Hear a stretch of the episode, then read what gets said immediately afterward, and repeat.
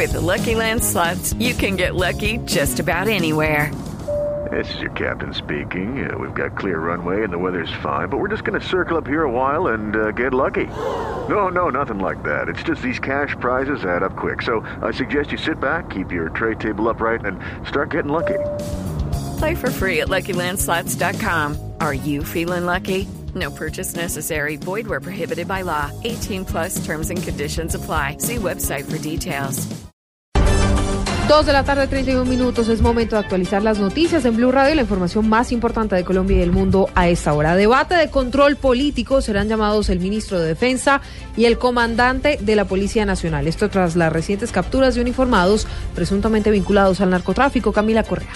El senador del partido de la U, Jimmy Chamorro, dijo que son graves las recientes capturas de uniformados de la policía. Advirtió que este tema será discutido en un debate de control político. Vamos a examinar muy cercanamente cuáles son los procedimientos de ingreso a la Policía Nacional, pero no solamente eso, sino que cuáles son los exámenes y los procedimientos que se llevan a cabo a aquellos que son activos. El senador del Polo Democrático, Iván Cepeda, señaló que es importante depurar la institución. Yo soy de la opinión de que se debe producir una reforma a fondo estructural de la policía y eso con mayor razón en momentos en que se discute cuál será su rol a cortas de la firma de unos acuerdos de paz. Al debate de control político serían citados el ministro de Defensa Luis Carlos Villegas y el director de la Policía Nacional, el general Jorge Nieto.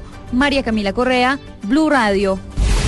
María Camila, gracias. El presidente Santos anunciará en los próximos minutos la estrategia de la cementera Argos para contribuir al ahorro de energía en el país. Daniela Morales.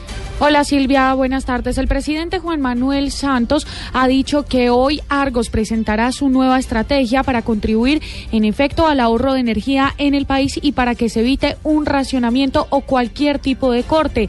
Señala que la estrategia que implementará la cementera no afectará su trabajo. La cementera que nos va a mostrar cómo a partir de hoy comienza a generar su propia energía y no solamente comienza a generar su propia energía, sino que va a pagar en los puntos picos del consumo de energía 16 de sus plantas sin afectar su producción.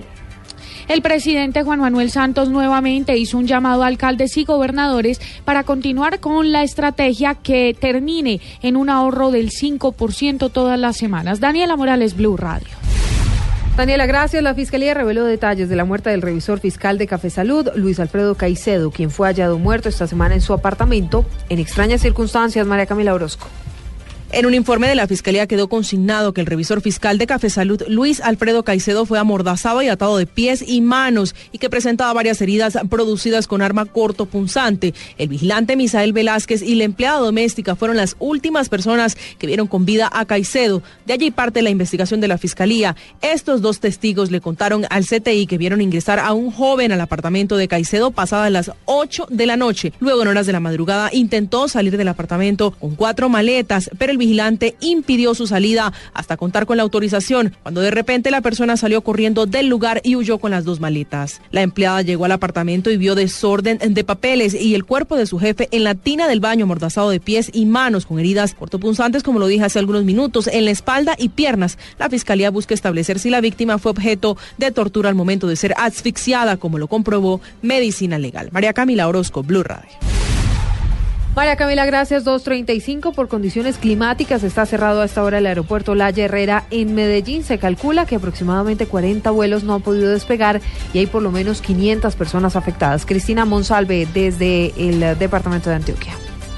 El gerente del aeropuerto, Hugo Duarte, explicó que de las 500 personas afectadas, algunas han sido trasladadas hasta el municipio de Río Negro, al aeropuerto internacional, para resolver su situación. La situación en cuanto a vuelos es que tenemos 25 vuelos de salida y 25 vuelos llegando afectados. Y a las aerolíneas, igualmente por la situación, han cancelado hasta el momento cuatro de esos, de esos vuelos. Se espera que en las próximas horas se despeje la visibilidad en la ciudad, donde se registra una fuerte bruma para que se normalice la operación en el aeropuerto. En Medellín, Cristina Monsalve, Blue Radio. Noticias internacionales a las 2.36. La presidenta de Brasil, Dilma Rousseff, aseguró que no renunciará a esto pese a las presiones de la oposición. Malena Estupiñán.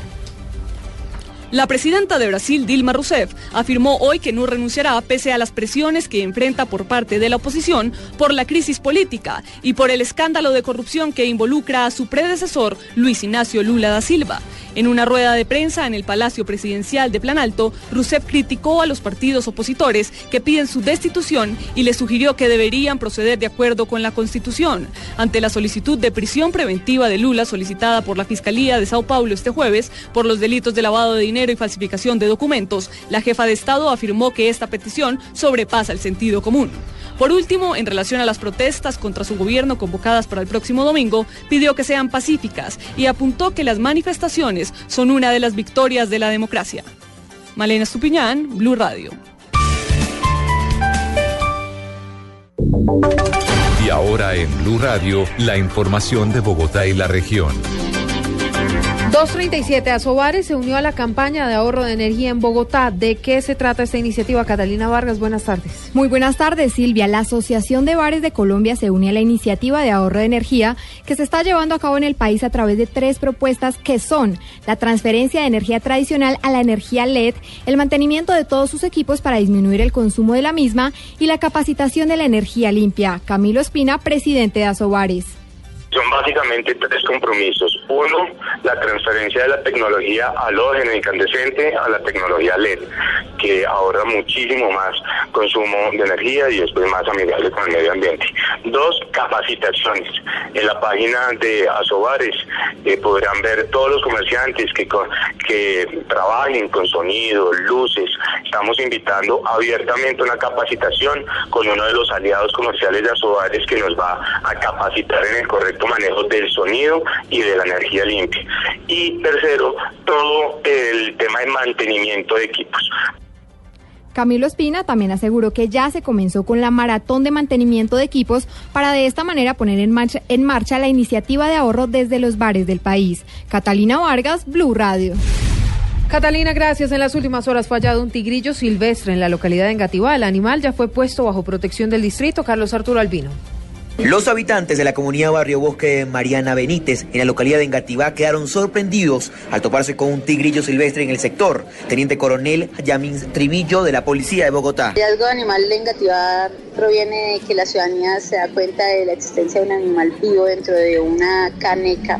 Eh, llaman a los al cuadrante correspondiente al, al CAI Llegan al 520, le encuentran es un tigrillo y en este momento está ya rescatada por lo que corresponde a la Policía de Ecología y entregada directamente a Secretaría de Ambiente. El distrito indaga de dónde pudo venir el animal y se habrían más en la zona. Carlos Arturo Albino, Blue Radio.